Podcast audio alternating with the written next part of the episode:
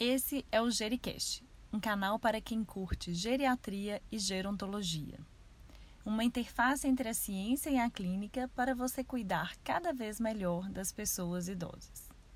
Olá, hoje nós temos a alegria de receber a doutora Michele Diniz, que é dermatologista, para participar com a gente do Gericast. E a doutora Michele, ela é formada em dermatologia ela fez mestrado em saúde pública pelo FMG, doutorado em dermatologia também pelo FMG. Atualmente, ela é professora da Universidade de Ciências Médicas e preceptora de residência médica na Santa Casa de Belo Horizonte. Olá, Mia. Olá. É ter você aqui, viu? Muito obrigada. Obrigada por... pelo convite. Muito obrigada, viu? Eu queria que você falasse um pouquinho para a gente da dermatologia, da sua experiência, para que então a gente possa iniciar. Bom, a pele, né, a gente sabe que é o principal órgão, né, do nosso corpo, maior órgão do nosso corpo e que ela exerce várias funções. E ao mesmo tempo que ela tem várias funções, ela também pode mostrar algumas alterações que acontecem no nosso organismo. Então, quando a gente pensa assim, em algumas funções básicas e que com o envelhecimento elas podem estar alteradas, a gente tem que lembrar que ela é uma barreira física e também uma barreira imunológica. É o primeiro contato né, do nosso organismo com o meio externo. Além disso, a pele ela tem uma função importante de termorregulação, que pode estar diminuída nos pacientes mais idosos. Tem uma função também de estoque de energia, que quando a gente diminui o panícula de pouso, os idosos ficam mais predispostos a variações de temperatura, principalmente temperaturas mais baixas. E, além disso, ela tem uma função endócrina também, que a gente não pode esquecer da produção de vitamina D, e que é um, uma produção que também vai sendo diminuída ao longo dos anos. Né? Os queratinócitos vão diminuindo a sua capacidade de produzir os precursores, né? junto com as alterações também de outros órgãos, igual a gente sabe do rim, do fígado, com envelhecimento, também vai diminuindo essa produção. Então, é muito importante essa conversa para a gente entender o papel e as alterações da pele que vão acontecendo né, ao longo dos anos. Isso mesmo, Mia, é muito importante e pouco valorizado, né? Assim, as pessoas desconhecem muito. Quais que são os cuidados diários que você considera que o idoso deve ter com a pele? Uma, uma questão muito importante da pele do idoso é o seu ressecamento. Então, com o envelhecimento, a gente sabe que a gente tem uma diminuição da produção de oleosidade na pele. E essa diminuição, ela nem é muito por causa da redução da quantidade de glândula, mas principalmente pela redução do estímulo da produção das glândulas para produzirem oleosidade. Então, essa pele mais ressecada, ela exige alguns cuidados especiais. Né? Então, vão desde cuidados básicos, orientações como um banho menos quente, uma água mais morna, não utilizar buchas de forma alguma né, durante o banho, porque ela vai ressecar mais, tirar mais oleosidade da pele, orientar a importância do uso de hidratantes. Então, é muito comum a gente observar idosos com eczemas, com dermatites, principalmente nos membros inferiores, que são áreas muito secas do nosso corpo. E às vezes eles se surpreendem quando a gente fala que é um eczema né, aceatósico, só de pele seca. Então, o hidratante, ele não é um supérfluo e ele realmente deve fazer parte de uma recomendação para a gente é, ter novamente aquele manto lipídico adequado na pele e evitar esse tipo de dermatite. Então, um banho mais rápido, mais morno, sem bucha e usar os hidratantes né, no corpo, idealmente logo após o banho, que é a hora que a gente vai ter uma capacidade maior de absorção dos cremes. Pois é, quando você fala de hidratante, né, existe uma polêmica. Tem esses hidratantes com perfumes, né, muitas vezes que são quando a gente fala com o paciente usa um hidratante, ah, eu já uso e a pessoa descreve os hidratantes que usa. Que, assim, qual dica de hidratante que você tem para a pessoa poder escolher com mais facilidade? Qual hidratante deve ser preferido aí pelos idosos? É, os hidratantes muito perfumados, eles não são muito queridos, né, dos dermatologistas. Então, apesar dos idosos muitos gostarem, muitas senhoras idosas virem usando e, e acham que, na verdade, é, o creme é gostoso porque ele é perfumado, ele tem um risco maior de ter uma dermatite de contato. E, de forma geral, não são os melhores hidratantes. Então, a gente tem que procurar hidratantes que sejam mais espessos, com conteúdo maior de gordura, porque esses sim eles vão hidratar mais a pele, né? A gente tem vários no mercado E, e, uma outra coisa importante também, a gente tem sabonetes que são mais hidratantes. Então, sabonetes ricos em hidratantes, ou às vezes trocar por um gel de limpeza. Eu vejo que muitas vezes chegam pacientes usando sabonetes antissépticos, eles não devem ser utilizados rotineiramente, eles ressecam mais a pele, ainda podem favorecer uma alteração de flora microbiana da superfície da pele, então não devem ser utilizados de forma rotineira. É, tem vários, como a gente falou no mercado, então dá preferência para aqueles sem perfume e que sejam hidratantes mais espessos, mais grossos. Né? Então, aí tem, tem várias opções que a gente pode ter, é, desde marcas um pouco mais comerciais até hidratantes mais sofisticados. Excelente. Então, abolir os muito perfumados já é um bom começo, Isso, né? já é um bom começo. É. E quanto mais grosso ele, melhor. Né? Que provavelmente ele tem um, um teor né, de lipídio maior, então ele vai ter uma capacidade de hidratação também maior, numa pele muito seca. E só após o banho é suficiente ou precisa de passar mais de uma vez ao dia? Ó, de forma geral, é, se a pessoa não tem eczema, a gente recomenda após o banho. É suficiente, né? Se já conseguir ter essa rotina, já, já é muito bom. Agora, se a gente está diante de um caso realmente de um eczema, de uma pele extremamente erótica, aí a gente acaba recomendando duas vezes ao dia. Mas é, normalmente após o banho já, já é ok, assim, tá bom. Em relação aos protetores solares, é, qual é a recomendação, Michelle?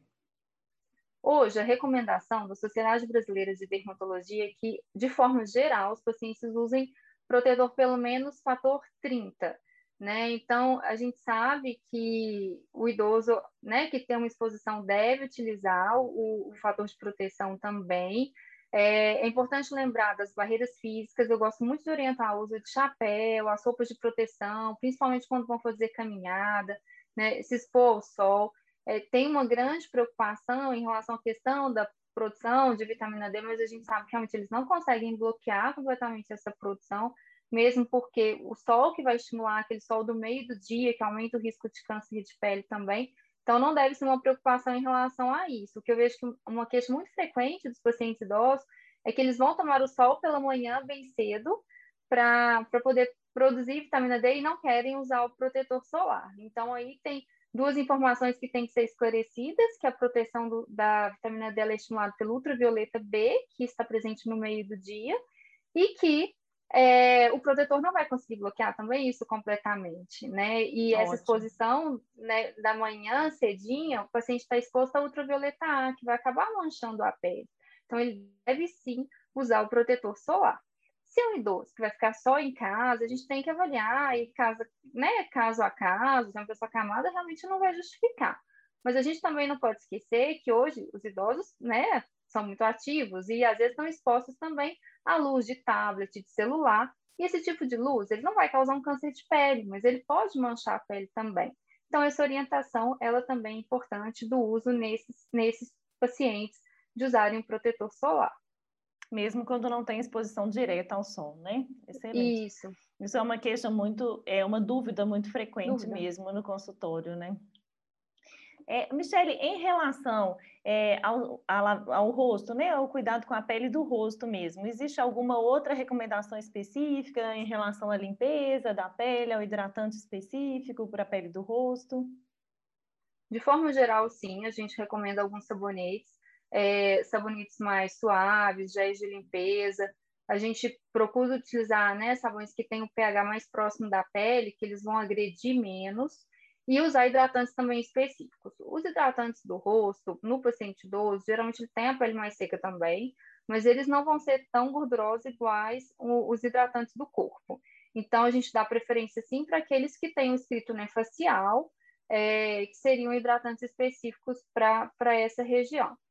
É, a gente sabe que acaba que a aderência das mulheres é maior, né, a, a esses cuidados de ter um hidratante específico para o rosto, um hidratante específico para o corpo, então, uma opção que às vezes eu acho que é interessante é usar, por exemplo, um hidratante que já vem com protetor solar.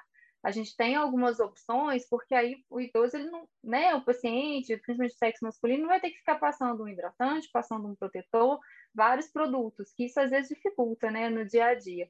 Então, acho que nesses casos, identificar aquele paciente que é, não não está tão disposto a fazer tantos cuidados e, e, juntar produtos assim que tem duas funções, eu acho bem interessante. Excelente. Lembrando disso mesmo, né? Os cuidados com a pele são para as mulheres e para os homens, né? Muitas vezes é, acaba se considerando que apenas as mulheres têm que cuidar da pele, né, Michelle? É, é interessante que esses eczemas no membro superior acabam que, na prática, eu acabo vendo mais frequente homens, justamente porque é, não tem o hábito, acham que não tem necessidade de ficar utilizando hidratantes depois do banho. Então, Sim. as mulheres já têm isso mais incorporado na rotina, então é, é, evita, né? Tem menos frequente esse tipo de, de alteração. Excelente. Em relação à alimentação, nós temos alguma interferência da alimentação com a saúde da pele? É, o que, que você diz sobre isso?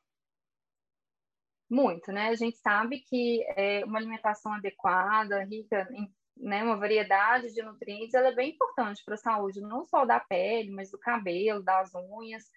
E a gente não recomenda uma alimentação específica, mas que seja uma alimentação variada, rica, rica em proteínas. As proteínas são bem importantes, né, para a saúde também da pele, dos cabelos, das unhas. Então, não existe uma recomendação específica, mas que seja uma alimentação completa e variada e as suplementações de acordo com, com a necessidade de cada um, né? com as deficiências e individualidade.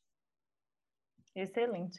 Tem, existe algum tratamento, Michele, que tenha evidência comprovada para o rejuve, rejuvenescimento cutâneo? Sim, na verdade a gente tem várias opções de tratamentos para rejuvenescimento. Então, é, é o que seria o rejuvenescimento? É a gente tentar restabelecer uma pele né, uma alteração que aconteceu com o tempo, seja é, uma alteração causada crono, pelo né, passagem cronológica ou por envelhecimento extrínseco, por exemplo, pelo sol, que pode levar ao surgimento de manchas na pele, é, melanoses e lentigos né, na pele. Então, a gente tem desde cremes, como por exemplo o ácido retinóico, ácido glicólico, vitamina C, que são ativos que realmente têm comprovação científica. Além disso, nós podemos ter alguns procedimentos para o tratamento, por exemplo, de manchas, como luz pulsada, laser, e que realmente a gente também vê comprovação, vê estímulo de colágeno, igual os lasers fracionados. Então, os procedimentos, né, eles têm sim evidência, têm benefício. Claro que a gente não vai conseguir é, voltar no tempo, mas a gente consegue dar um aspecto mais saudável e a gente não pode esquecer dessa função cosmética da pele também, que ela é muito importante, é, trabalha com a autoestima né, das pessoas, então e, esse autocuidado também ele é bem importante e sim, tanto cremes quanto procedimentos têm evidências que podem ajudar é, na melhora da qualidade da pele e rejuvenescimento. Ótimo, muito bom. Em relação, assim, a alterações é, na nossa pele, que a gente deve estar atentos, né?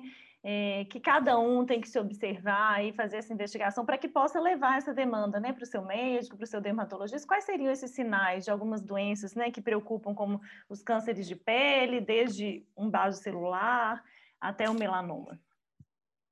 O, os cânceres de pele, realmente a gente tem que preocupar. Normalmente, a faixa etária vai ser depois dos 50 anos, mais frequente, depois dos 45, 50 anos, então está muito presente nessa questão do idoso.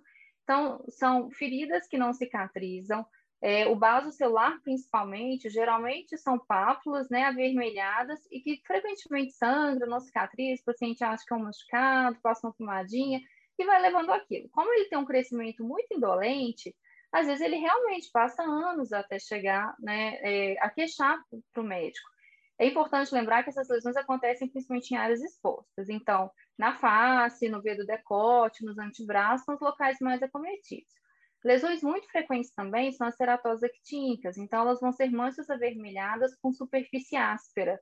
Então, é, ao né, tocar na pele, a gente sente a palpação, aquela aspereza da ceratose, que é uma lesão pré-cancerosa. Além disso, os espinos celulares, que é o segundo tipo de câncer mais frequente nosso, ele tem essa característica também ceratótica, então são geralmente pápulas avermelhadas com superfície áspera. E o melanoma é o mais comum, que é o tipo extensivo superficial, que é o protótipo clássico, né, que é uma mancha normalmente pigmentada, com várias cores, assimétrico, borda irregular. Esse ele é mais frequente na faixa etária em torno dos 45 anos. No idoso, a gente tem um tipo especial de melanoma, que é o lentigo maligno melanoma, que ele tem um comportamento bem mais indolente, ele é bem menos agressivo e localiza principalmente em áreas expostas, diferente do comportamento desse outro melanoma do paciente mais jovem. O lentigo maligno, mas ele também se manifesta como manchas, normalmente acastanhadas, de coloração irregular, né, várias cores, principalmente na face e membros. E também tem um crescimento bem lento, diferente dos outros tipos de melanoma. Ele tem um prognóstico melhor, mas deve sempre ser suspeitado em lesões pigmentadas nessas áreas expostas. Tá? É, o, o, tipo mais comum, extensivo superficial, é mais no dorso, em homens e na perna de mulheres, mas geralmente a gente vê numa faixa etária um pouquinho mais jovem. Excelente. E em relação a isso, né, o cuidado é que a, a pessoa faça essa própria avaliação da pele para que Sim. tenha essa para que tenha. Né, ter que... cuidado, isso, ter o cuidado do autoexame, observar, a gente sempre pede para os pacientes observarem suas pintas, observarem lesões novas que surjam. É, é importante também uma consulta de rotina com o dermatologista, é. né? É, uma vez ao ano, num paciente que não exige né, só mais uma orientação e esse, é, essa revisão geral de lesões com esse objetivo de prevenção de câncer de pele, mas não esquecer né, também da pele, que que é muito importante e apesar né, do, dos cânceres de pele é, base, espino celular, serem cânceres de prognósticos melhores, eles podem levar né, a cirurgias às vezes desfigurantes, que isso a gente esperar né, passar muito tempo, risco de infecção, isso com certeza também vai afetar a qualidade de vida do paciente. Com certeza. Olha, nós estamos encerrando. Eu gostaria de agradecer muito a sua participação, Michele, e queria que você Eu que agradeço o convite. deixasse uma mensagem final aqui para os nossos ouvintes. Olha, eu acho que é, é muito importante esse olhar né, do geriatra. Vocês geralmente têm essa visão é, holística do paciente, é o clínico do, do idoso, e não esqueçam da pele, né? Então, é o maior órgão do nosso corpo realmente ela deve ser avaliada, deve-se ter o costume de olhar nessas lesões pigmentadas, perguntar para o paciente se tem uma lesão nova, porque às vezes ele está no, no geriatra, para ele, ele não está no momento de reclamar da pele, né? Então é importante lembrar o paciente que ele pode ali sim fazer uma observação a respeito da sua pele e, de acordo com a necessidade, vai ser encaminhado para o dermatologista. Excelente, isso mesmo. Muito obrigada, então, viu? Até mais, pessoal. Nós aguardamos vocês para assistir os outros episódios e esse também. E em breve nós convidaremos a doutora Michele para mais uma sessão sobre os cuidados com a pele. Muito obrigada. Eu que agradeço, Lara. E então, gostou desse podcast? Deixe seus comentários e sugestões. E lembre-se de compartilhar com aqueles de quem você gosta. Obrigada e até o próximo episódio.